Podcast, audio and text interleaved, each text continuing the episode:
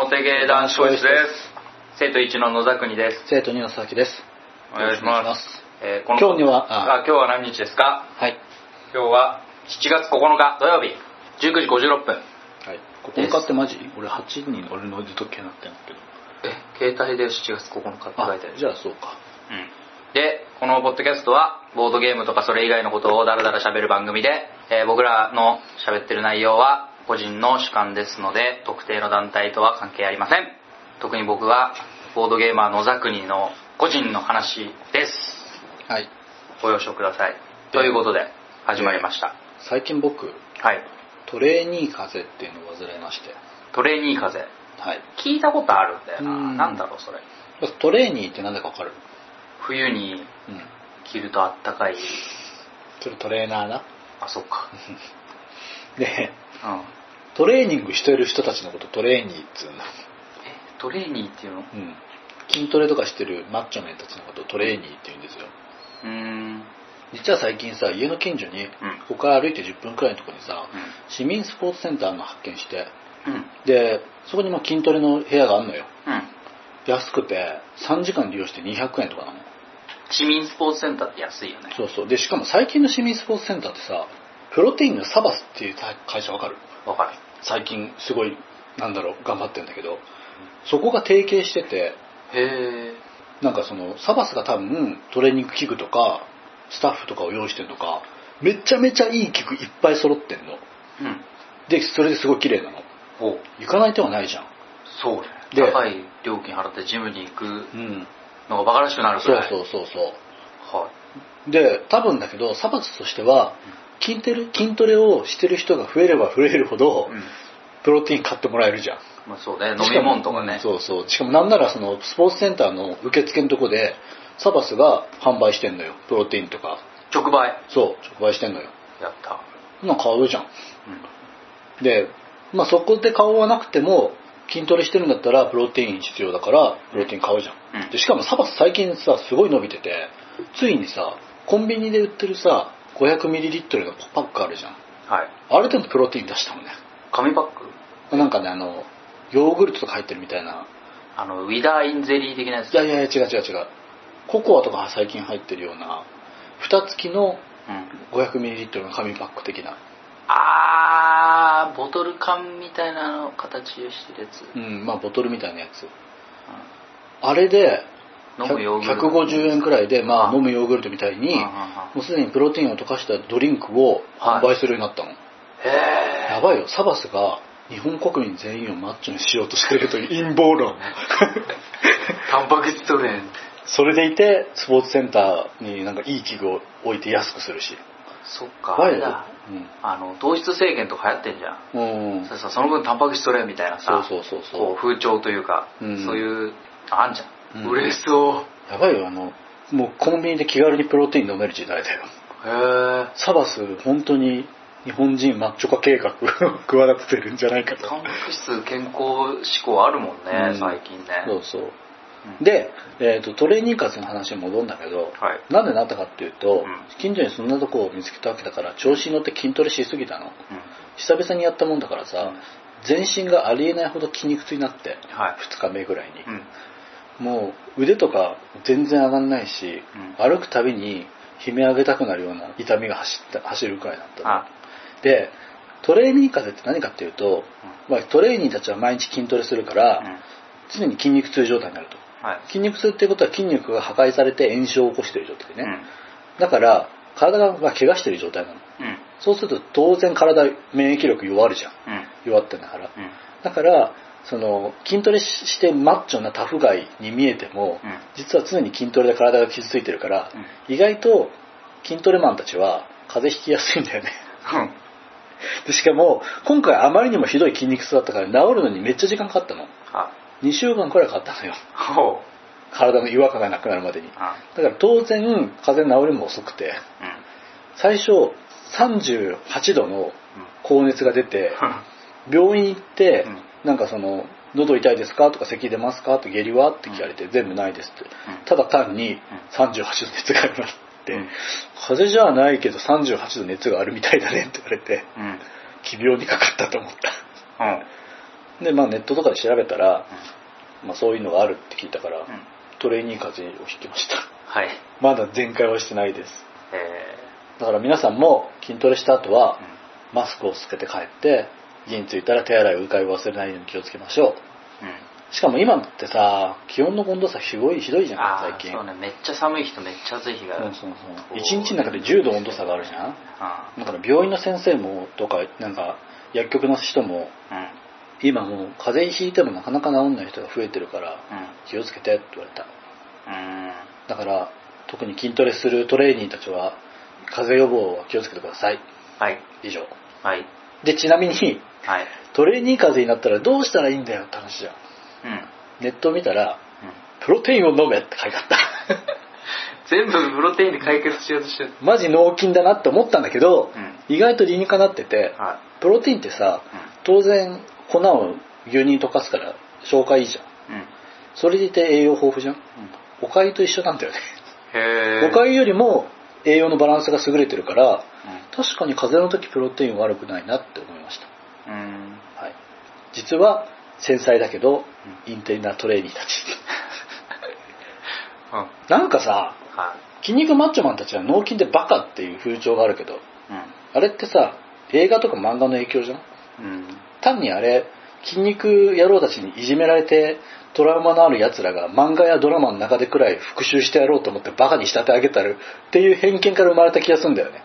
そうなのかなだから筋肉マッチョマンがバカってさ、うん日本だけだと思うんだよその偏見があるのって脳筋野郎って言葉へえ海外とかだと意外とマッチョマンってインテリなイメージじゃんいや俺脳筋のイメージはね多分部活だと思うよそう勉強しないでさーうんもう授業中ずっと寝ててさはいはいはいでもひたすら部活やってさ、うんうん休みの日とかも部活やってさで勉強自体は全然できなくてさ、うんうんみたいなのとかから来てんじゃないの確かに学生のイメージ来てんのかそうそれでお前もう筋肉だけだなとまあ体育会系って言うじゃんうんうんうんそういうイメージになってそのステレオタイプが脳まで筋肉あんじゃねえのみたいになって脳筋みたいなことじゃないの確かにそれもあるってね多分はい大体そんな感じではいトレーニー風邪 皆さん気をつけてください、はいはい、で今回は、今回はまずちょっとあれですよ最近うんゲームカフェとかバうん、ーがたくさんできているほという話をうはい、先日ですね先日つうか昨日なんですけど、7月8日うんにちょっとあのリトルケイブさんというところのレセプションパーティーにお呼ばれしまして、うん、レセプションパーティーって何ですかレセプションパーティーっていうのはえー、なんか俺のふんわりした理解だとうん本番のオープンするちょっと前にうん一応店はできたから、うんまあ、最終調整中みたいな段階で、うんまあ、こう関係者とか近しい人をうん招待して、うん今度こんな感じのができたんでよろしくみたいなうんうんっていう事前招待挨拶会みたいうんな感じうんの会が多分レセプションのパーテうんうんィーはいでそこにお呼ばれしたんで行ってきたんで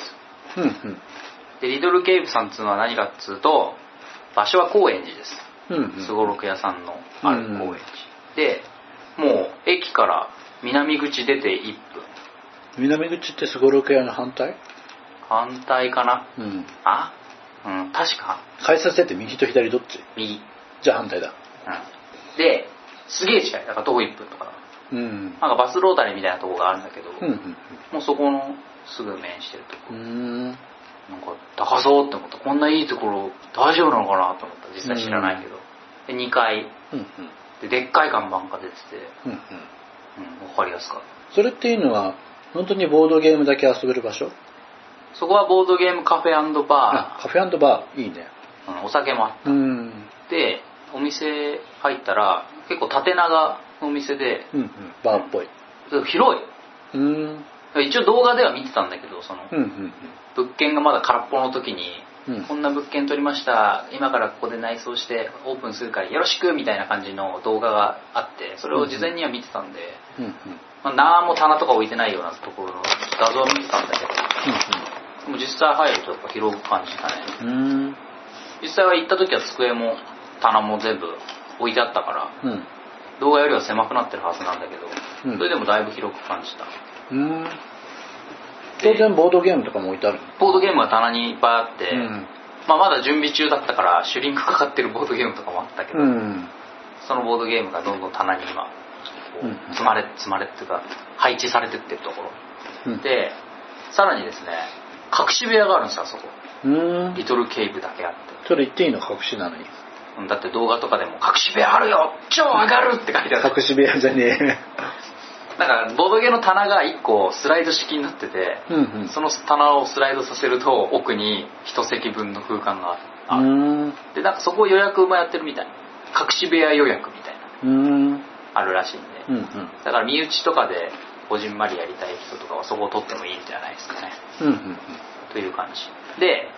言い忘れてたけどここをやってる運営母体うんうんどこがやってるかっていうとリトルフューチャーさんがやってますリトルフューチャーさんは何かっていうとえっとね三国とか出してると三国っていうなんか三国志のカードゲームうんうんあのゲームマーケットももう最近ずっと出てて三国とかあとボケてカードゲームとかボケってなんか聞き覚えがあるボケてはなんかあのネットで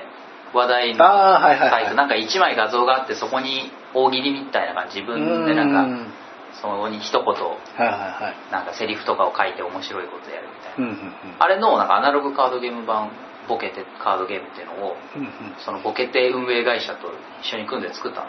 うんそれがリーグフューチャーズあと最近だと黄金体験とかねゴールドエクスペリエンスうんうんっていううんあれ俺すっごい好きなのあそこまだ取り上げてなかったかこの回ではうん今度取り上げようか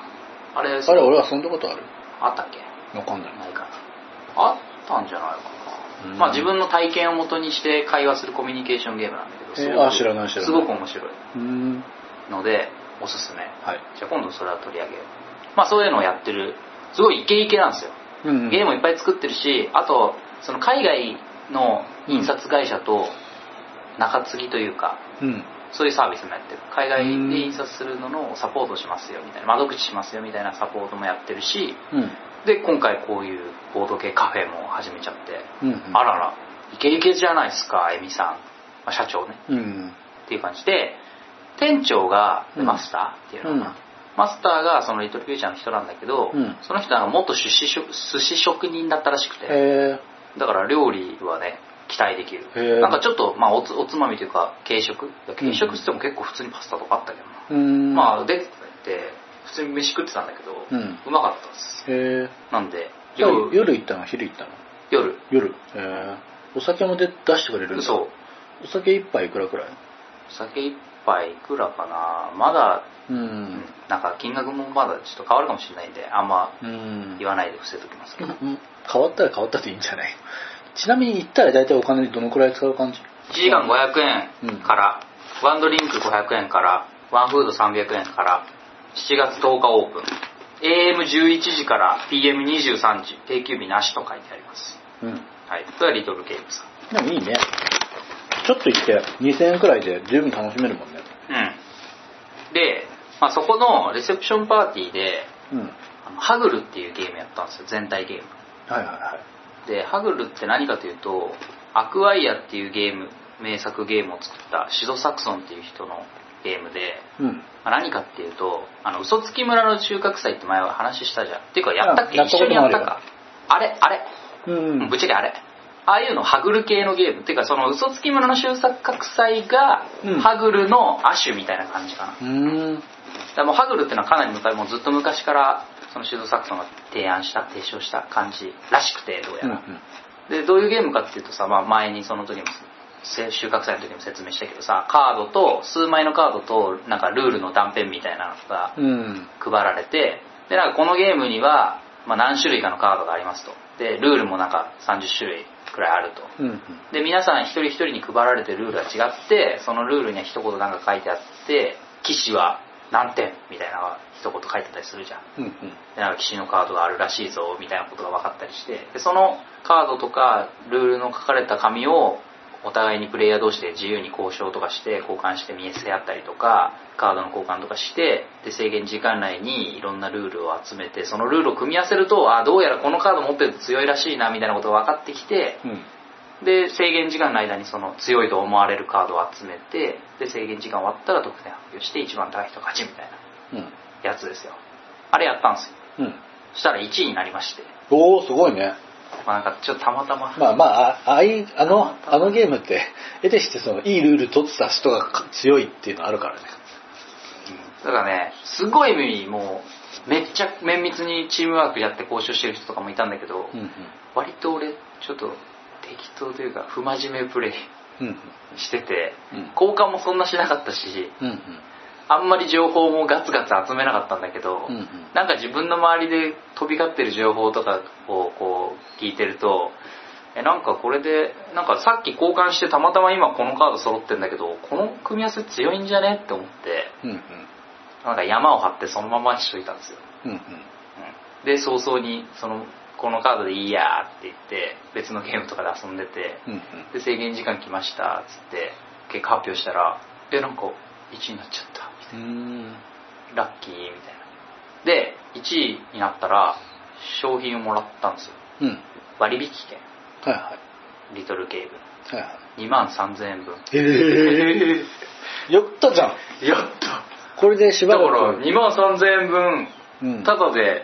リトルケーブいける、これでしばらく、うんその、ゲーム会っていうか、ゲームを外で遊べるそうのが彼女に怒られずにいけるじゃん。俺今すごい節制しなきゃいけない生活を送っておりまして、うん。まあこうね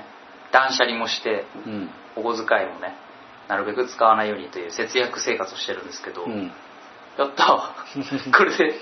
ちょっといけるぞすごいね。2万、2万いくら2万3000円えー、10回いけんじゃないまあでも、うん。俺なんかさせっかくちょっともらっちゃったからさうん。なんかお店のためになる使い方したいじゃんうん。うん。こんなにちょっと大量にもらっちゃうとさすがにこう責任感というか、うん。ちょっとやばいって感じになるから、うんうんなんかこうねいろんな人だから佐々木も行こうよあげチケットあげるから、ああ。まあ、そんな感じでこういろんな人を誘って、うん。でみんなで行ってでそうすればほら宣伝にもなるじゃんリトルケーブさん、てか今その気持ちもあって今ここで喋ってるっていうのもあるんだけど、うんうんうんまあ、こうやっていろんな人にねおすすめして、うん。まあ、チケットもちょっとあげたりとかして、うんでみんな行ってなんかそれでみんなでねお金を落とせばうんリトルゲームさんも、まあ、あと常連になったりとかねその人が、うん。すればリトルゲームさんもよかったあいつが1位になってってなるかもしれないかな、なるべく高円寺あたりに住んでる人を。俺が一人でさ、うん。なんか 10回10回ぐらいさポソって言ってもさ、うんただで帰ってってあいつみたいになってもダメでしょ確かにね、あの人いつもタダで飲み食いして帰ってくけど何なのみたいな。あいつ変な常連、嫌常連になっちゃうい。つも一人で隠し部屋でこっそりみたいなうん。なので有効に使わせていただきますはい。清水ありがとうございますはい。はいでま今流れで。あ流れであの遊びカフェさんとジェリージェリーカフェうん。さんの話もちょっとしたいなと思っててうんうん。まあ俺忙しいという言い訳でしばらくラジオ更新してなかったじゃないですか、うん。その間に今言ったところのレセプションパーティーにお呼ばれされてたんですようんうん。実はうん。で4月ぐらいに遊びカフェとか行ってたし5月ぐらいかな池袋は遊びカフェさんは池袋遊びカフェさんは神保町です神保町。だから秋葉とかもあっちの辺うーん。うん秋葉神保町らへんまあだから神保町だね、うんうん。はい、東京ですねでどこ誰がやってるかっていうと伊達子さんあ、達子さんそんなこともやってんのうん伊達子さんいろいろイベントをやってたでしょ、伊達子さんって伊達あずみさんのそことうだそようねそう伊達あずみさん伊達あずみさんって伊達子さんっていうあだ名なのうん多分うんみんな伊達子さんっつってるから僕伊達子さんっつってえそう伊達あずみさんですー、だってもうそれこそ今遊べしたり読んであそうそうそう遊べシャリの伊達子さんですはい遊べシャリごっこゲームズから出してるこのごっこゲームズの代表うが伊ん達子さんですもみファミリーの伊達子さんだうんモミリーもみりーの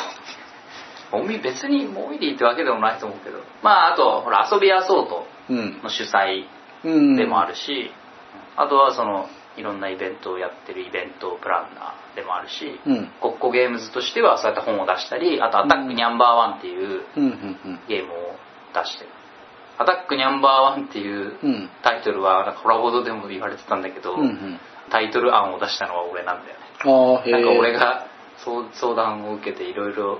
あることないこと言ってたら「それいいっすね」とか言って採用してもらいました、はいまあそんな伊達子さんですよがついに店まで始めたとうんでしかも店やりたいっすっつってキックスターター始めたらうんなんか1日か2日でもう達成しちゃって、うんあれいくら集めたんだっけななんか80万とか集めたんだっけな最終的にでもそのくらいでできるんだねお店っていやいやもちろん全部じゃないあーよなるほどね一部だよ調べてみよう、えー今調べましたはい誰でも遊べるゲームカフェ遊びカフェを東京神保町にオープンというキックスターターのサイトがありますはい集まった総支援額240万えー、すげえ達成率あ目標金額50万だったんでうんうん達成率480%すごっはいさすまあだあだてこさんってアイドルの反面もあるんだっけそうね、うんまあもともと脱出系謎解き系のアイドルグループでもあった、うんパトロンズ700人271人で終了してるはいっていう、まあ、その伊達子さんのもともとの今までの活動とかが集し結実した形だよねうんうん人気者で、うんうんうんうんまあ、あとオーナーが女子っていうのも珍しいああも確かにねうんなんかボードゲーム業界に貢献してくれそう感あるねうん、だから女子女性マスターのボトゲカフェってだけで独自性があるようんねで、まあ、そんな感じでめっちゃ集めて立子さん自身もやべえどうしようみたいな、うんうんだからいろいろストレッチゴールってあるじゃんあのキックスターターって知らあのない何十万達成したらこういうなんだろう得点をつけま得す点を皆さんにつけますみたいなうんうんでやつをいろいろ用意してたのにそれもう一瞬で埋まっちゃったから、うんやばいもっと得点増やさなきゃみたいなもっと高額の得点つけなきゃみたいななんかいろいろうんうん嬉しい悲鳴を上げておりましたう立ーん子さんはいでなんか言ってたあちなみにそこの遊びカフェの店長さんははい伊達子さんってわけじゃないよねお店はでも伊達子さんのマスターと、まあ、うんあと何人かスタッフの方やってるけど、うんうんうんえじゃあもうずっとそこにいるってこと伊達子さんがイベントをやってる時は別の会場に行ってるか時もあるけど、うん基本的にはお店にいるんだ結構いるんじゃないへえすごいねまあまどんぐらいだろう半分ぐらいいるのかなうあんちょっとわかんないどんぐらいの形でいるのかでも店長は伊達子さんってことになってるんじゃないかあうなーんオーナーってわけではなくうんオーーナーってほったらかしってわけでもなく、うん自分でやってると思うで結構ね力入れてるのがねあもちろんボードゲームもたくさんあってすごいうんうん店内もおしゃれでなんか飲み物入るうんうんこうグラスうんうんグラスもコップじゃなくてねなんかいいやつなんですよとりあえずおしゃれですはいでちょっとしたなんか畳スペースみたいなのが微妙にあったりとかして、結構もういい感じなんですようんでボードゲームもたくさんあって棚にうんうんで力入れてるのがねなんか料理に力を入れてるっぽくてへえだから舘子さん料理好きらしくてうんうん毎回こう結構がっつり食えんのよ定食食えんのへえだから味噌汁とハンあハンバーグ定食で味噌汁もついてきてみたいな感じででそれもなんかね1000円いかないくらいで飯食えるんですようーんで、まあ、それをこう食うとその分がそのプレイ料金にもなるからうんうんなんかあの何時間につきいくらもしくはワンドリンク飲めみたいなさ、うんなんかあるじゃん、うんまあ、そういう仕組みなんだけどだから飲み食いするじゃんうんこういうとこでそうするとそれもプレイ時間に換算してもらえたりとかうんもあるんで、だから結構がっつり飯食いに行けるうん感じでいいですよへえここもおすすめはいでなんかやっぱ人気っぽいいつも人いるうーんうん何回か行ったんですけど池袋にオープンしたってことはやっぱり女性客意識してるあこっちは神保町あこっちは神保町かそう遊びカフェは神保町そうはいはいあー神保町だったら割とすぐ行けんなうん俺もね会社から徒歩で行けるぐらいなんでうん何回か行きましうんたはいちなみに僕も僕の彼女もその付近で働いてるのでお彼女連れて行ってみようかな行けるじゃんうんはい遊びカフェねそこもまあそのレセプションパーティーにお呼ばれしてたんだけど、うんそれをねラジオで言うのは今になったっていうもういつ4月は遅すぎる頭 もうだからこんな宣伝しなくてもう、んもう今大人気あそうなんだだけどそれでもなお知らない人もいるかもしれないし、これを聞いて興味を持った人はぜひ、うんなんか食肉センターが近い神保町食肉センターって有名らしくてあるね俺行ったことないんだけうど、んなんか何回か行こうぜって話になって行ってみたもののめっちゃ並んでて諦めたってでいうも電車から見えなかったっけわかんないけどまあその食肉センターもあるから、うんまあ食肉センターに行って遊びカフェにも行くというプランもうんいいのではないでしょうかね、はいそんな感じちなみにそこで2万円のただ券はもらえなかったそれはないいやリトルゲームさんしとっぱらすぎるでしょ、 ねビビったってだけすごいねで、はいちなみにそのマジで行く気満々だから聞くんだけどう、ん、えっと夜も昼もやってる感じあ遊びカフェ、うん昼どうかなちょっと今見てみるか休日もやってるかどうかも気になるし遊びカフェの料金システム平日も土日もやってますはい平日は営業時間17時から24時ラストオーダー23時17時から24時うんじゃあもうほんと夜だけ平日はねあ平日かうん土日祝日は、えー営業時間は12時から22時うーんで昼の部12時から17時は2000円ワンドリンク付きうんうん夜の部17時から22時は2000円ワンドリンク付き、うんもしくは投資という12時から22時4000円3ドリンク付きうんとか、なんかいつでも OK3 時間コース1000円プラスワンオーダーみたいななんか今いくつかのプランがあるから自分に合ったプランでやってねみたいなうん来店チャージ500円以降1時間ごとにワンオーダーオアチャージ500円うんうんそうだから1時間ごとになんか飯とかフードもしくはチャージ500円なので、うんドリンクとかフードを頼むとそれだけで2時間分になるってうんういんうか、そういうふうに計算してもらえるので結構いいですねはいはいというわけでじゃあ遊びカフェぜひぜひ彼女とはい行ってみてください神保町は神保町で、まあ、最後ジェリージェリーカフェ池袋いまあジェリージェリーカフェさんがですねうん渋谷行ったよね一緒にん佐々木とか行かなかったっけどんなところなんか東急ハンズの裏ぐらいにある多分行ってないと思うとあれそっかでてかあのボードゲーム遊べるカフェ的なうんそうええが、まあ、渋谷に最初できて、うんうんその後池袋にできたんですようんうんそれもだから今年の春ぐらいのう話、んで春ぐらいにそのジェリージェリーカフェ池袋できたぜって言って、うんまあ、池袋店はすごい駅からも近くてうんでなんかまあ内装も綺麗で、うんなんか鏡張りとりあえずおしゃれっぽいでしょ鏡とかお店の壁とかに入って、まあありがちだけ どね店広く見せるためにそうそうそうそうまあおしゃれなんですよで壁にこう綺麗にボードゲームもた飾ってあるしうんいけてる感じするとでねうん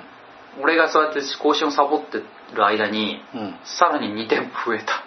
まあジェリージェリーカフェそう福岡とううん下北沢、下北にもあるんだうん、なんか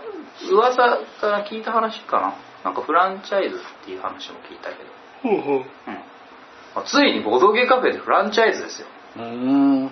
ていうかボドゲカフェでその4店舗とかっていうか2店舗以上1個のものが出してるところって確かないと思うからうん4店舗出してるボドゲカフェって日本最多だと思う確かにね3店舗以上出したらフランチャイズ感あるもんねあるでしょうんうん、普通1店舗じゃん、うん今まであったボードゲーカフェとかってそう,、もう軽々と4店舗うんまあで福岡とか下北は確かもう7月ぐらいにオープン7月1日オープンとかそれぐらいなんで、うん結構ナウい話なんだけどうん池袋は春ぐらいからやってへえでそれぞれ積極的にイベントとかもやってるしあとねテレビとかでめちゃくちゃ紹介されてんだよあそうなんだうそうやっぱジェリーカフェ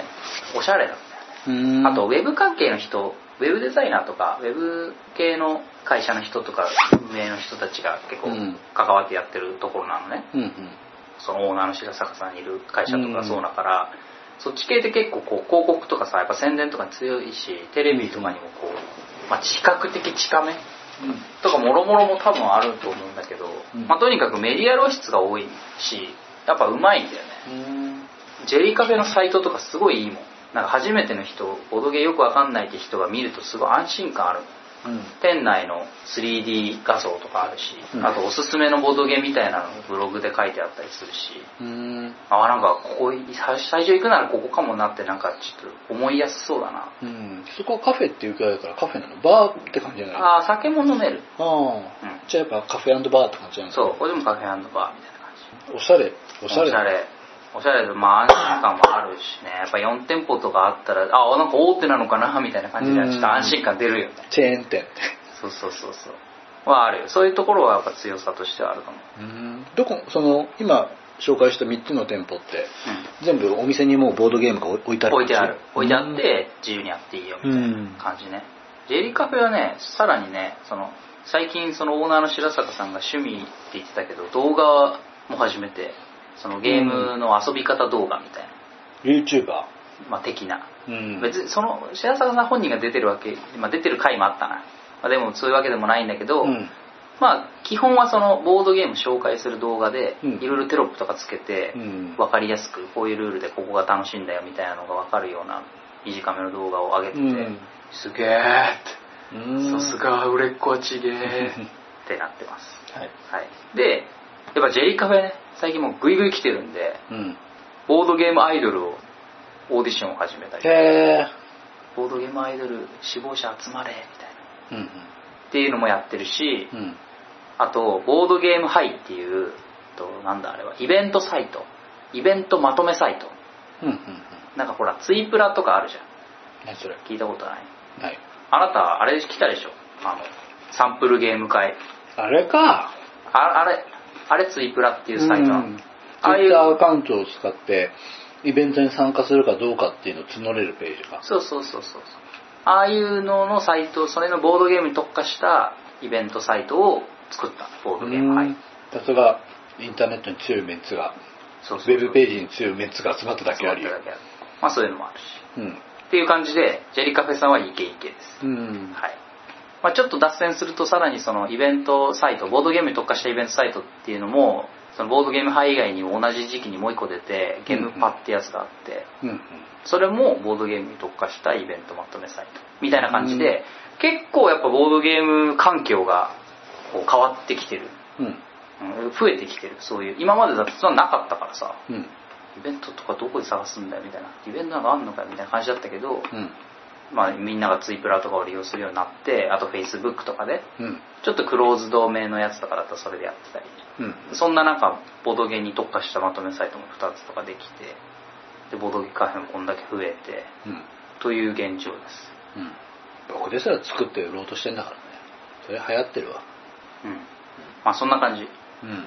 まあゲームマ1万人超えたしなうん周辺環境もだいぶ整ってきたって感じです、うんうんはい、これでみんな長く続くと嬉しいなうん最初型肝心だと思うからうんね頑張ってほしいです、はい、今言った3つ以外にも本当はいろいろもうできててうんもう月に2 3個とか4個とかできるんだよねうん大阪でまたあそこができたえー、今度は福岡でできた、うん東京でまたできたとか確かにボードゲームってさ一番のネックって遊ぶ場所だもんねうんなんでうんまあみんな頑張ってほしいうん、そういう意味で場所を提供してくれるところが増えてくれたらうんボードゲーマーとしてもね布教する機会も増えるし、まあいろんな場所でね遊べる環境が整うと嬉しいっすうんはいって感じではいボードゲームカフェ情報でしたはいで次ですよまあこれが本題むしろ、うん今何分ぐらいもうすでに30分ぐらいがしゃべってるけど、うん久々だね久々にボドゲをね紹介していこ紹介すうるのやっぱやっとこれだなーなんかいろいろ悶々と考えてたんですけど、うんやっぱシンプルにうんうんもう好きすぎてみんなやれよこれやってよお願いだからっていうゲームをうん熱く語ればういいんんではないかな本当だよだってもう野崎くんもう職業もそっち寄りになっちゃったわけだしこのラジオを始めてから、はいそんなの紹介できるの山ほどありすぎて困っちゃうっていうくらい本で当しょはそうなんだけどね、うなんかねいろいろこう気にししたりするところもあってモニョモニョしてたんだけど、んうんもうそういうのいいんだよとうんただす俺がボードゲーマー野沢国が個人的に好きなやつをただ好きっていうだけうんですよ、頼みまとすいうわけではいこれババーンちょっとほらほら僕今回のゲームはこれスカルキングスカルキングスカルキングウフうん、ちょっとね静かにしてーはいごめんなさい隣と下が怖いからはいすいませんでしたというわけでスカルキングです、スカルキングね面白いよこれ前野田国んちスタジオで収録した時に遊んだよね遊んだ、うんどういや面白かったよ、うん ダメだいやーダメだ感想だわえっとねまあ言っちゃうと長くなっちゃうなまあ面い白いですよ食いつきはね俺は悪かったなんか周りはすげえテンションもう野田国くんとかうんえっ、とポンコねポンコくんとかチャモさんとかはうん超ハイテンションだったんだけど僕だけやったことないからこれどうやって遊ぶかいいかよくわからんわって計算の仕方もよくわからんわってこあーってなったねうなんとなくついてってる感じだけど後半になってふおーってなった気がするでしょうんはい。というわけで、まあ、どんなゲームかっていうと、うんまあ、ゲーム多少わかる人は、まあ、取り手ですよ。はいトリックテイキングうんというゲームです。まあ、取り手がどんなゲームかっていうのから始めると、取り手警察が来るぞ取り手警察に捕まってしまうので、う。そうあのね遊べシャリ読んでたのん。あのねちょ衝撃的だったのが、遊べシャリってそのボードゲーム用語とかはい。あとはそのいろんな作品名漫画とか北斗の剣とかの確か説明はああるくらい注釈がね、注釈がすごい丁寧。丁寧にあるんだけど、トリックテイキングだけはなかった気がする、注釈がね。 うんもう注釈つけたら取り手警察に捕まるから じゃないね、だけどそこに食い込む我々取り手とは取り手警察とポッドキャスト警察怖いからああ戦ってこうぜ取り手警察たちと取り手とは怖いよ取り手とは、まあ、カードゲームうんですよはいで、まあ、トランプみたいなカードをよく使うんですけどうんなんて言えばいいのかねこう親から1枚ずつとかカード出してってうんあの一番大きい数字を出した人が勝ちってことが多いんですけどうんでそしたらそれを1トリック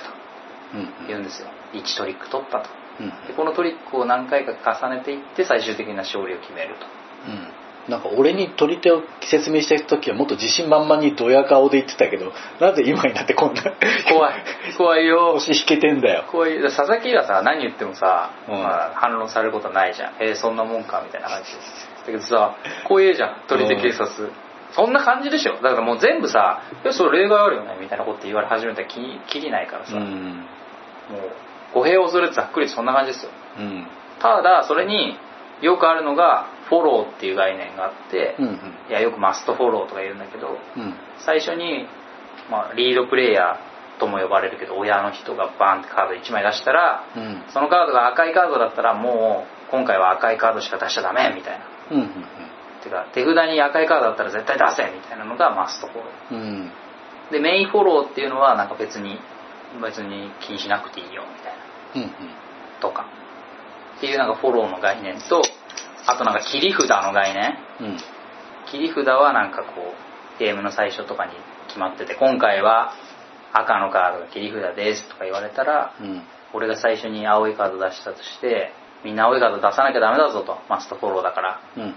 で青いカードみんな出してくんだけどあ俺青いカードねえわーって時にうんじゃあなん何でも出していいよみたいなルールがあったりするわけですようんで何でもいいよって時に赤カードとか出すとうん赤は切り札だから得点計算得点計うん勝敗決定の一番大きい数字誰だって見るときに切り札があったら切り札の方が強いみなんか大富豪でいうところの3みたいたいなななんか大富豪そんなだったっけ、うんなんかまあ、とにかくその青の10とかよりうん赤の2とかの方がうん赤が切り札だったらそっちの方が強いうんるほどねみたいなねすげえねモニャモニャモニャモニャしてて確信が見えない説明だったねちょ怖いんだもん、うん取り手俺みたいなライトゲーマーだともうなんかぼんやりとみんなでとりあえず手札からカード出して、うん誰かが買って、うん出した後のカードが流れるくらいの認識だったよ、あそれでいいんだったらそれで、うそういうことですんね、定義取定り手義のって定義怖いよ定義定義にうるさいなってねまあまあいいかでも揚げ足取り揚げ足取りたいが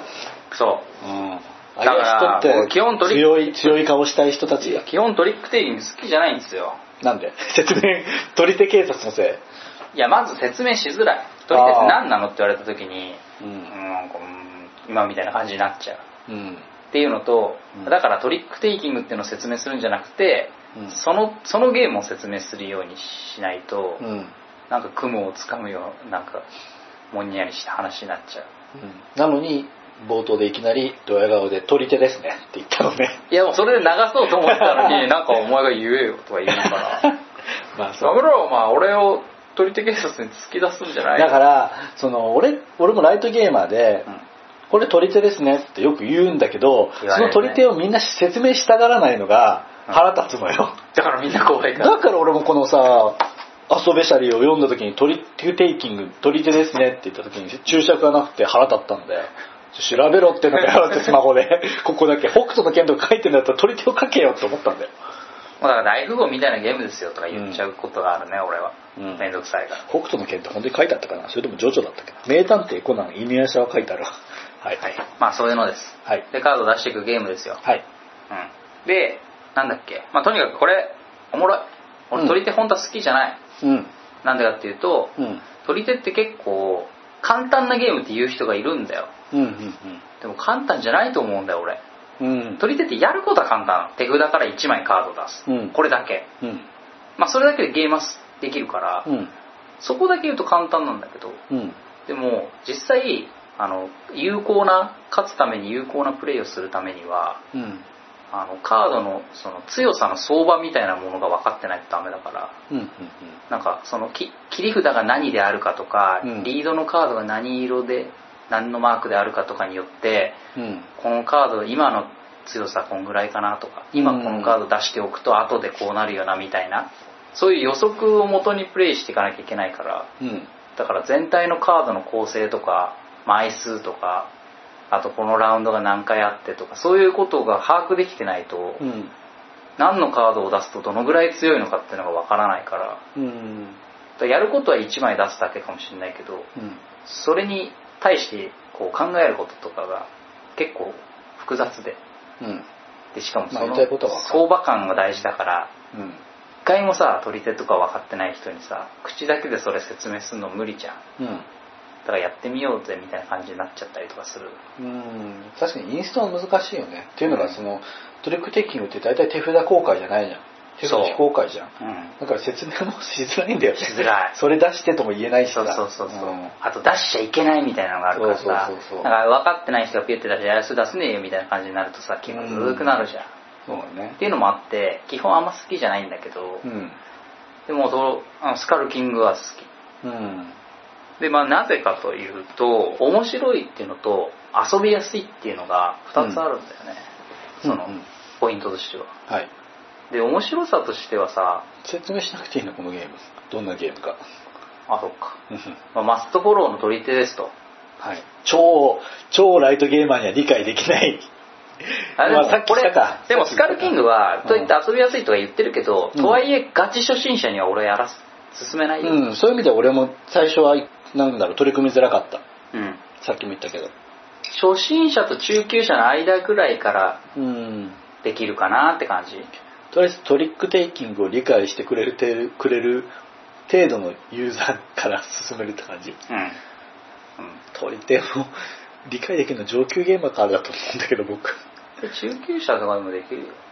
そうだからその初心者ボドゲ会みたいなのうんに1日参加したとするじゃんうんでそれ1日参加してなんかこう犯人は踊るとかさうんニムトとかさハゲタカの餌食とかさそういうカードゲームあるじゃんうんうんあの辺をいくつか遊んだらなんかいけるかもって感うんわざわざトリックテイトリックテイキングだっけ取り手じ、うんと取り手って言葉を聞いてそれをわざわざ調べて理解するまでっていう本当一部のコアゲーマーだけだぜまあ取り手ってこと知らなくて全然いいと思うん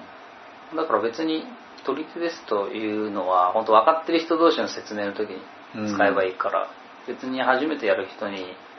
言わなくていいんじゃない、うんうん、でなんかまあカードゲームですみたいなうんでややること自体はねお結構オーソドックスな取り手オーヘル系の取り手って話オーヘル系のマストフォローの取り手ですってオ話ーヘルって何オーヘル系ってのはあの勝ち数を予想するトリックテイキング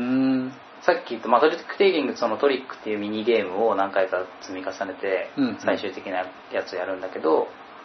そのミニゲームで自分は何回勝てるかっていうのを最初に宣言して、うんでその宣言通りに手札をうまいこと使ってトリックを取れたら初めてそこで点数がもらえる、うんそれでオーヘルっていうゲームがあってうんそれ系統だからオーヘル系うんらしいようん難しいね取り手はうんてんなんか、うん、もんやりす取るり手というよりはなんかそのボードゲーマーたちの意識高い系的なまあ、説明が簡単だからねそういう風になっていくんだよね、うん多分ねでは何が面白いかってうんこのゲーム結構勝つことより負けることの方が大事なんだよね、うんまあ、場合にもよるけど負けた方が点数高いんだよね、うんてか1回も勝たない方が点数高いうんあーダメだちょっと待ってこのゲームもうせそもそも説明ができてないかそうだねこのゲームは10ラウンドやるゲームでうんでそれぞれのラウンドごとに点数を計算して一番点数高い人は勝ちとうん説明書になんかそう小文で少ない文章で分かりやすく説明してくれるのない読みますよはいあーこれ海賊のゲームですよはいはいで海賊が戦うゲームなんですけどうん勝負は10ラウンドにわたってプレイされますはい各ラウンドではプレイヤーは何トリックを取るかを宣言しますそして宣言通りのトリック数を取るようにしてプレイしていきます宣言通りにすることに失敗した場合は名声を失いますゼロトリック宣言を成功させることは多くの得点をもたらしますしかし失敗した場合の失点も大きくなりますうんよ分かったく分からんねでやっぱねトリックテイキング難しいよ説明するのもうそうそうなんだよその冒頭の分かりやすい説明でしたら「取り手」ってって言葉が出てくるんだ「トリック」って言葉が出てくるんだそうそういうことですあーはいはいだはいからどんだけ取り手が難しいかっていうことですよフレーバーで説明したらどうなんだろうまあ要は海賊たちがいると海の男の戦いは大砲やロープ付きの鍵を使うものではなくなりました本当は無害なやり方をする賢い海賊たちは裏切れた酒場のとば、えー賭け場カードで行います争いますたくさんカードを集めるのではなく宣言したトリックスに合わせたプレイヤーが有利になりますまだトリックって言葉がそう トリック大好きだなそうなんですはいそういうことですはいまあ要はうん宝石をいっぱい集めてあちょっと、えー、とみんなのみんなの間でその宝石を一番集めるっていう勝ち方もあるけど負けると宣言した通りに負けるっていうのも大事だよっていうゲームだよねうんまあそんな感じ、うん別に宝石出てこないけど宝石じゃないかお宝まあか、勝ち点うんです。はい。で、うんまあ、1ラウンドから10ラウンドあって、1ラウンドは手札を1枚でやって、2ラウンドは手札を2枚でやってみたいな感じで、ここが結構ミソなんだけど、うんで、10ラウンドは手札10枚でやりますと。はいって感じで、ラウンドごとに手札が増えていくと。うんうんで、その配られた手札の数だけトリックをします。うん1ラウンドは1トリックで終わり。8ラウンドは8トリックありますと。だから8回ミニゲームするってことね。うんうんでその中で自分が何回勝てるかっていうのを考えてみんなで同時に「用方法」の掛け声で出すとうん、なんかかけかけてるかって宣言を今回は3とか指でバーッと出してだから8回やるうちに3回俺は勝てるぜみたいな、うんまあ、それは手札の強さとの数字の強さとの相談うんでそれでじゃあ実際やってみようぜって感じになってうんうん例えば8ラウンド目だったらそれで8トリックやって実際終わった時に3トリック自分が宣言した3トリック分取れてたらその分が点数になるうんだけど2回しか勝てなかったりとかむしもしくは多多すぎて4回とか5回勝っちゃったとかになるとうんそのずれた差分だけマイナス点になりますうんうんうんだから勝ちすぎず負けすぎずぴったりになるように出さなきゃいけないというところがポイントですな、うんうんうんはい、これはオーヘル系のゲームなんうですよ、んだからあえて他の人が勝ってしまうようなそうそうそうそうカードを手自分の手札から切るみたいなうんこれより弱いカードは出せんだろうみたいなねそう他の人の具合を読みながら、まだ8分の3だから、うんまあ3回に1回ぐらい勝てばいいから今ここでそんなに攻めなくてもいいかな1回ここで負けといて、みたいなことを考えながらそれぞれプレイするうんっていうのがオーヘル系はいでこのゲームは、まあ、遊びやすいところとしては、うん最初のラウンドが1枚で最後のラウンドが10枚で1枚ずつ増えていくっていうのを10回やるっていうのが結構良くて、うんうん多分佐々木も最初やった時とかはわけわかんなかったと思うのよ、うんうんつか俺もさ説明がふんわりするじゃん今みたいな感じで、うん取り手取り手でもう取り手なんかよくわかんねえよトリックがあってってなるじゃんで、うんえーよくわかんねえよってなって、うんで俺ももうそうなるのこと知ってるからもうちょっとやろうぜっつってうんととりあえずやりなががら説明するわっつって、うんうんでとりあえず1枚配ってやるじゃん、うんで1トリックとうんで、まあ、1トリックもああうんよくわかんねえなみたいな感じでしょうんでそれが繰り返されてって3ラウンド目ぐらいになって3トリックぐらいになってくると、なんとなくこの予想っていうのも本格的になってきてああなんかそういうことかもなんかちょっと分かってきたかもって感じになってきてうんでもう中盤以降はもう読み合いに参加できるというか、なっていくわけですよ本本番に、だから結構序盤は練習みたいなもんでもあるんですよ、最近なんかそういうゲームをよく見る気がするといううか、んゲーム作る上での基本になってるのかねそだからね1回のゲームの中にチュートリアル時間があるんだよ、うんそれって結構最初はよく分かってなくてめちゃくちゃ負けてても、後半で逆転できるんだよね、まあ後半に行けば行くほどなんか勝ち点が急に高くなったそりうすそるかうらそうで序盤もそんなにさ稼げないじゃんうんうんその手あの手札が少ないからうんだから差が開かないんだよね序盤はそんなにうんだから後半で逆転できる余地があるんだよねとはいえみんな知ってる人同士でやったらやっぱ序盤も大事になるけどうんそういういい感じにこうインフレしていくんだよねゲーム内で盛り上がりがあるというかそこが結構いいところですねうん、まあモテゲー的なゲームシステムとは言えるよね、そうね結構ねやりやすいそこはうん、うん、他の取り手よりはやりやすいでああと、とう、もうんトリックトリック言わない方がいいねゲームを説明するときにそうなんだよね、でこのゲームはゼロ宣言ってのがあってうん一回も勝たねえっていう宣言があってこれは結構ハイリスクハイリターンなんだけど、うんあのもうシンプルでゼロ宣言っつって本当にゼロ一回も勝たないでやったらそのラウンド分点数ですようんだから10ラウンド目でやったら一気に100点これもう超高得点ですうんその代わり1回でも勝ってしまったらもうマイナス100点うんまあそのマイナスラウンド分といううんすごい一か八か感があるものなんだけど、うんうんこれがねあのシステムいいね気持ちいいんだよねっていうのかまあ決めたら気持ちいいのも当然だけどさうん正直言ってゲーム苦手な人ほどあれはいいシステムだなと思ってシンプルじゃんうん勝たなきゃいいっていうところがそうもう全部負けて、ううんんそれになんかその1回でも成功できたら逆転できるしあのゼロ宣言はしょある意味初心者対策として相当良かったんじゃないかなとうんそうこの負けきる楽しさっていうのがあるんですよ、うんで手札に強いカードとかが来ても、うんここもよくできてるんだけど、てかうんスカルキングとしてのうんいいところはそこなんだけど、うんカードの強さのバランスっていうのが取られていて、うんなんかねどのカードも負け負けようがあるんだよねうんうんどのカードでも頑張れば負けられるんだようね、んそういう意味では手札ジップは起きづらいかもねその読みさえ読め読み消えさえすればだからそもそも自分の上がれる順位を宣その手札に合わせて宣言すればいいだけだから手札事故って概念がないそうだよね基本ない手札事故って概念がなくて、うん手札どの手札でもその手札なりに予想できるし、うんで結構自分のそのカードの出し方によってうん何とでもできるんだよね、うん割とだから脳汁が出るんだようね、ん同じ手札配られてもうん消極的にもできるし多分こうバッて配られて、うん例えばその7ラウンド目とかにバーって7枚配られて、うん俺これ3勝することもできるしうん0勝も多分できるなみたいな感じなんだねうん配られた時、でそれを周りの人がどんぐらい出してくるだろうなみたいなところを読みながら俺は今回0宣言するのかむしろ3ぐらいにするのか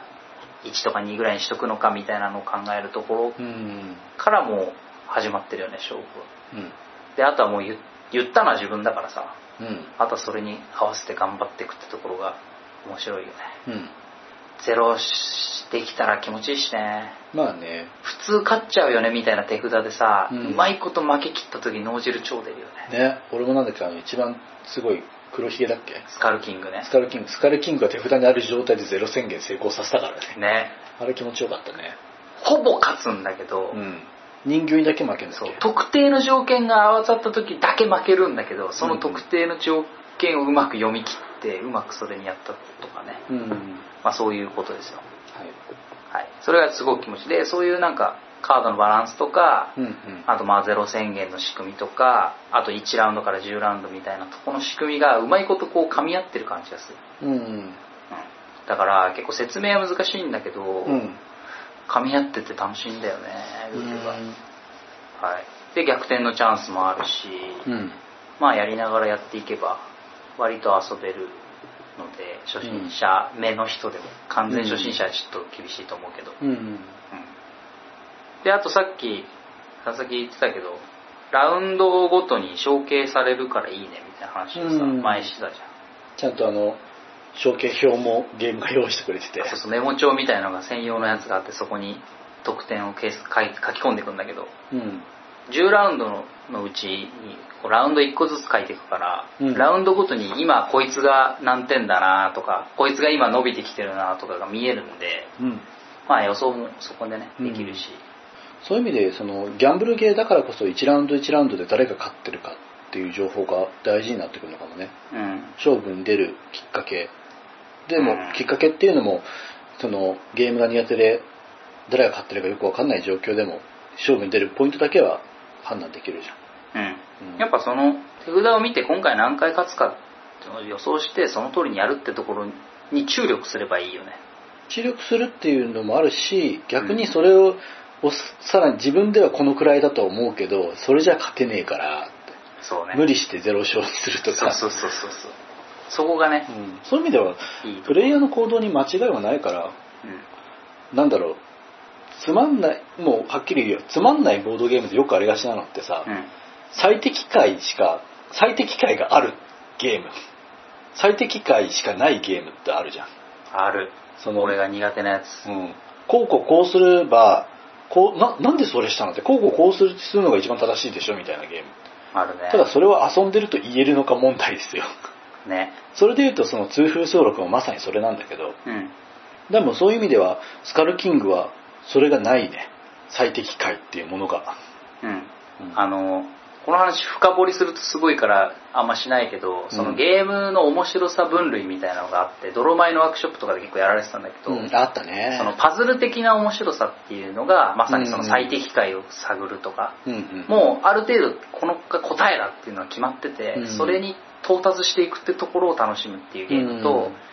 あとはあの、まあ、心理戦だよねうん答えがなくて相手の心だよねみたいなところ、うんだからガイスターとかまさにそういう系だよねうんうん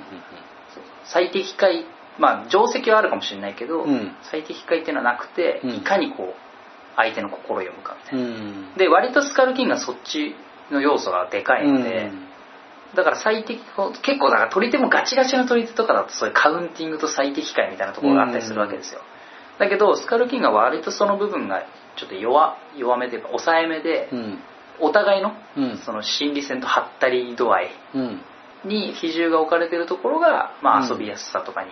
つながってる、うんだからこういいところがこれ10ラウンドやるじゃんうんこれラウンドごとにさ全カードシャッフルしてまた配り直すんですよ、うんうんうんこれ難しくしようとしたらラウンドごとにシャッフルしなし直さなければうんうんうんすっげえ難しくなるよカウンティング発生そう1ラウンド後目にみんな1枚ずつ配るじゃんうんでそのゲーム出すでしょうんうんで今回のやつを捨て札に捨ててうんうんで残ってる山札から2枚ずつ配ってうん2ラウンド目でまた捨てて残ってる山札から3枚目ってやってったらラウンドごとにさカード見えてるからさ、うんうん次のラウンドではもう人魚は何枚しかないぞとか、うんね、なるじゃんそうするとこのカードはこのぐらい強いぞみたいな話になってきて、うんこうゲーマーよりというかうんうんいやーカウンティングはねカウンティングはね正直ね俺個人の感想だけどモテゲー的には全体良くないシステムだと思う、俺もモテゲー観点から見たらカウンティングはあんまり良くないとう思う、ん、なんかゲームの面白いところではもうもう完全に俺独自の偏見の話をするようんゲームの面白いところってそこじゃないでしょって思うカウンティングって、まあ、要は頭がいいや頭がいいやつ最強っていうのとちょっと違うなと思ってさうんゲームの勝敗の部分でうんそれで言ったらなんかまあ駆け引きの概念じゃなくなっちゃうそうねだからさっきのそのゲームの面白さ分類でいうとカウンティングもだから効率とかパズル系の方に近くてなるべく記憶してた方が効率よい手を取れるよねっていうためのしかも準備だよねうんその一手を決めるための準備段階のより情報が多いからより効率的な判断ができるよってための準備だから割とこう楽しさがうん脳内での楽しさっていうかんそれにあと俺らモテゲーを提唱してるだけあってさ、うんやっぱりライトゲーマーとも一緒に楽しめるゲームうんがまあ大事だと思ってるじゃんうんでそういうカウンティングとかパズル要素が対戦の中で絡んでくるとさ強い人しか勝てないゲームになるのよ、まあねまあ地味だしねその、うん楽しさが地味なんだよねそうなんだよこれいいなん悪いじゃないけどねか自己満で終わるじゃん絵でしてそういうゲームっそてうそうそ、なんかみんなで盛り上がって終わるっていうよりは勝ったやつだけ気持ちいいで終わるみたいうな、まあ、あと分かってる人同士だとあああいつあれかーみたいな、うんいいプレイだな今らみたいな感じになるけど、うん盤面からはあんまり読みそこだけパッと見ても読み取れなくて、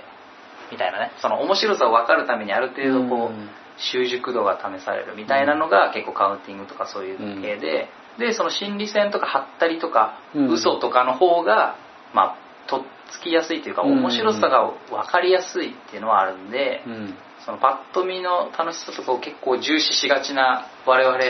もしくはそのうんモテゲー的な何かっていううん面で言うと、まあねうんカウンティングとかよりはハったりとかの方がおもろいおもろいというか使い勝手いいよねっていう、まあ逆にね競技性は出るのよその強い人が勝つから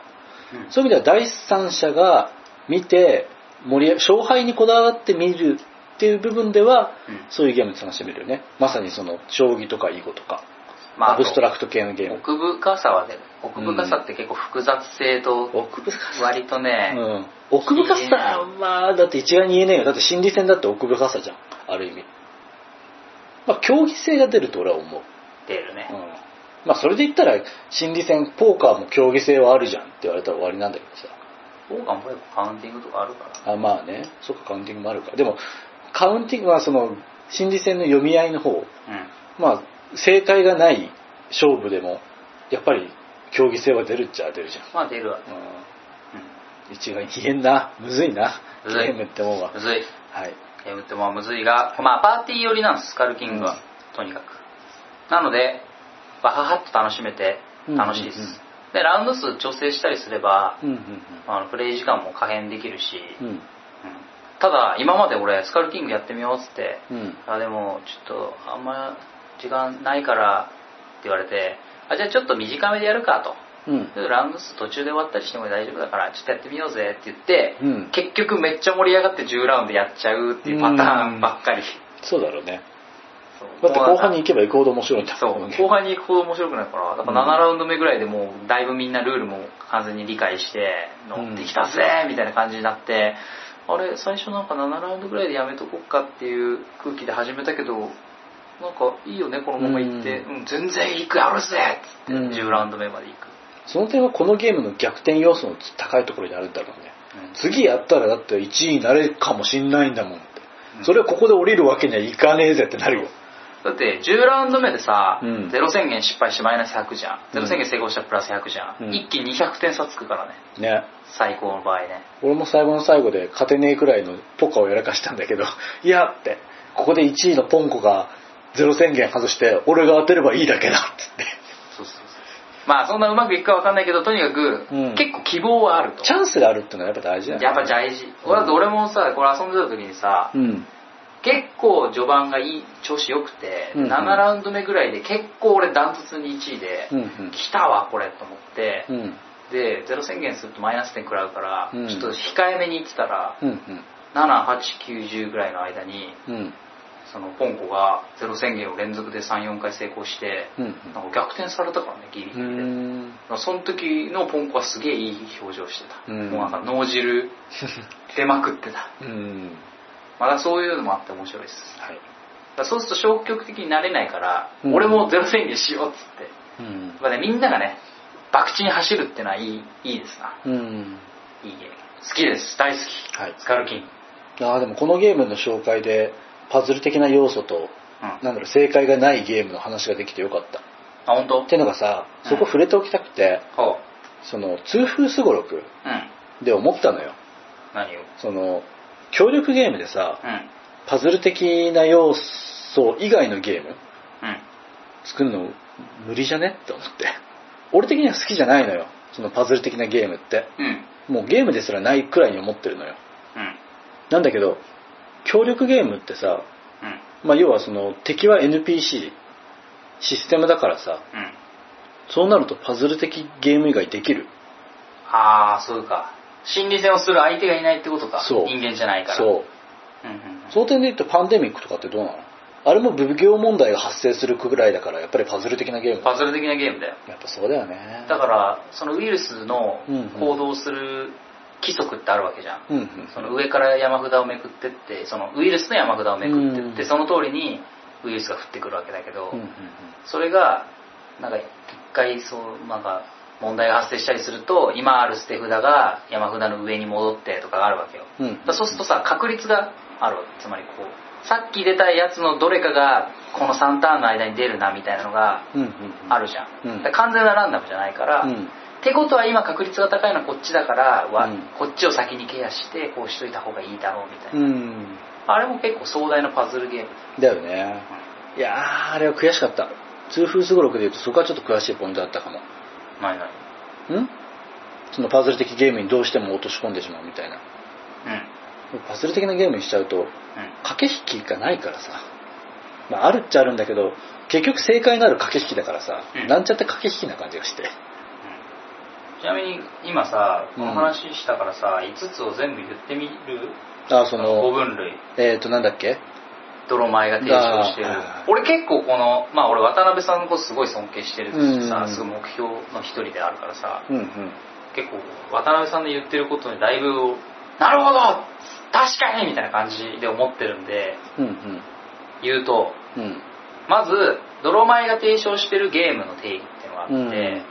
結構いろんな学者の人とかでさいろんなゲームの定義してるんだけどう俺ん結構今これがいけいけてると思ってるんだけど、うん泥前の定義はルールによって面白さが生まれてる遊び全て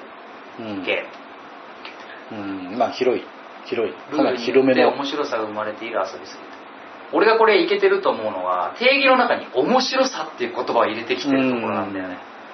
面白さって言葉定義に出たでも確かにちょっとずるい俺はもうずるいって言い切るよそれそれはちょっとずるいよ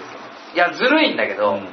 ある種ずるいんだけど、うんこれだいぶ俺もう泣きそうだからこれ見てああうんなんか他の定義とかだとすごい限定空間で決められた中でみたいな、うん選択がとか、うんよく使われる単語とかあるんだけど選う択ん肢とか、意思決定とかうんうんそういうのを使ってなくてうん面白さが生まれているはずうわうんだから今もうゲームって混沌としてるじゃんゲームの定義、うんなんかそういう現代にすごい即してる感じがしてねうんまあすごいいいっていう、まあ、これは俺の話なんでそれはもう置いといて、まあ、それを、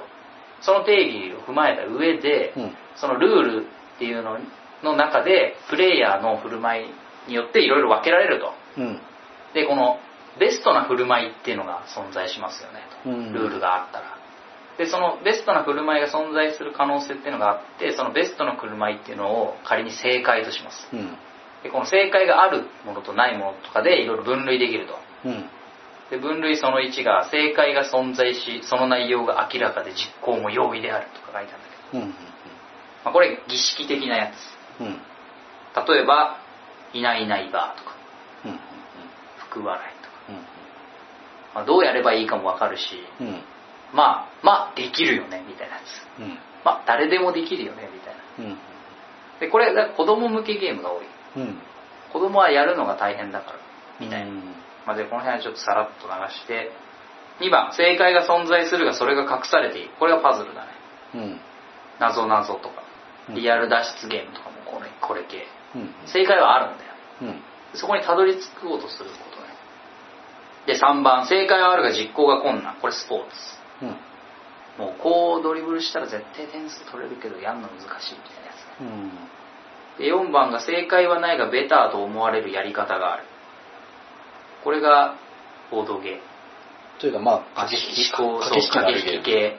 創意工夫や仮説検証を楽しむムうん思考ゲームで5番正解はなくベターなやり方もない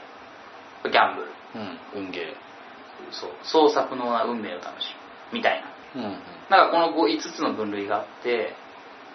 だから我々が言言ってるボードゲー系は大体4番なわけですよ、うん正解はないがベターと思われるやり方があるうん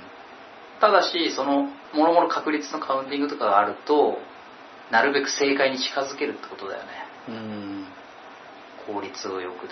す手が打てるから、とか、うんまあなんかそんな話うんこの辺もう勉強ですね俺としてはうんもうかなり絞るうん俺はもうその今言った3番の駆け引きがあるかつうんその駆け引きがあってその正解がないものあ4番ねそれ4番だっけうん3番スポーツそっか競技とパズルは俺はゲームとして認めたないのだから正確に言うと、うん俺の作った痛風すごろくは、うんゲームじゃないのようんうんゲームっぽい面白いものみたいなその感覚で俺のこのモヤモヤを解決してる例えがあってそうはいフェイトなのようあのね俺俺が作った、まああの、痛風すごろくみたいなのは、うん魔術んうんで本当に駆け引きがあってうん正解が決められないものは魔法って考えてる、魔術と魔法って違うんだそうフェイトの世界フェイでフェイトの世界では、トの中で魔法使いになるために魔術師たちは生涯をかけて研究してるみたいうん魔術師と魔法使いは違うな違う違う違う魔術師より魔法使いの方が上なんだ超強いでももう魔法は魔法もう魔術っていうのはいろんな手順を踏んでうん理にかなった結果が導き出されるものだけどあー魔法はもう理にかなわない超越した力みたいえー、そういうことになってるななってるんですよはあはあはあでそれに当てはめる当とてはめるとその駆け引きがあってその最適解っていうものは導き出せないものを俺は魔法のゲームだと取ってるああそれ以外の足は全部魔術みたいななるほど、うんまあ、最適解とかがあるあるやつは結構論理っぽいから魔術、そう魔術芸魔術ゲで魔法芸もある、もう魔法芸はーうんそういうのを超越してると魔法ゲーっていうかゲームが魔法なのもはやあゲームは魔法だ、だから本当にゲームってすげえんだよ超難しい作るの自分今回その今までなんだろうボードゲーム作ってきて分かったけど、ん俺まだ一度もゲーム作れてないからねうん、前のゲームって結構厳しいねうん厳しいよゲームは俺もう特別だと思ってるもんだってゲーム以外のものはさパズルだと競技って言葉で置き換えられるけどうんゲームはもう置き換えられないへえ、そうきたかうんうんえじゃあマリオはスーパーマリオブラザーズはゲームじゃないねまあ最適解あるよねうんこのタイミングで A ボタンを押してみたいなことやれば、うん最速タイムで一番点数高いみたいなのが多分理論上あるからでもゲームっぽいものにはできるのよ、まあ、例えばマリオってそのルートが一つじゃないじゃんこの道を通んないとクリアできないってわけじゃなくてう、ん、うん、そうねこの道を通例えば下の道はうんその下の道はその落下するリスクうん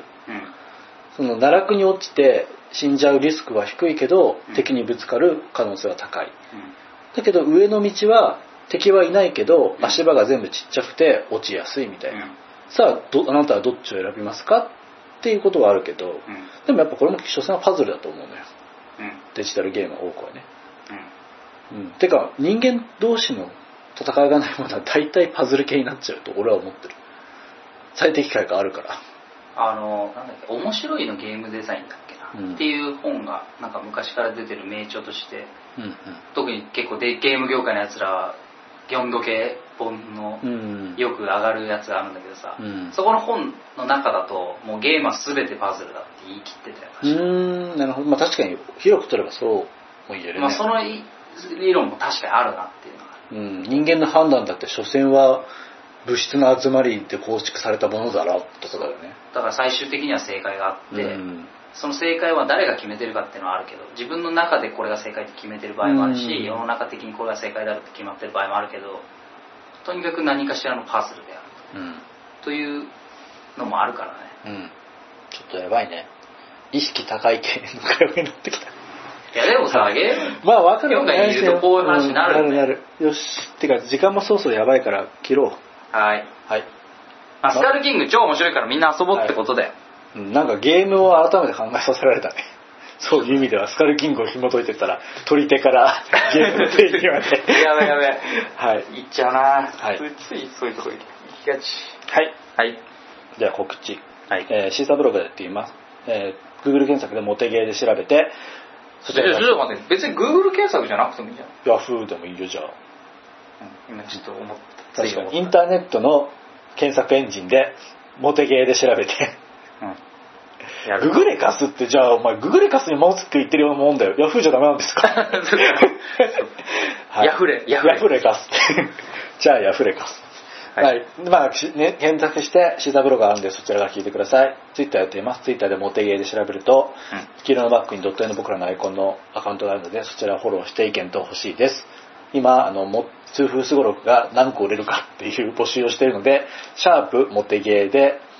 えーと、97個作ったうち、3500円で通風すごろくを作って97個作った時、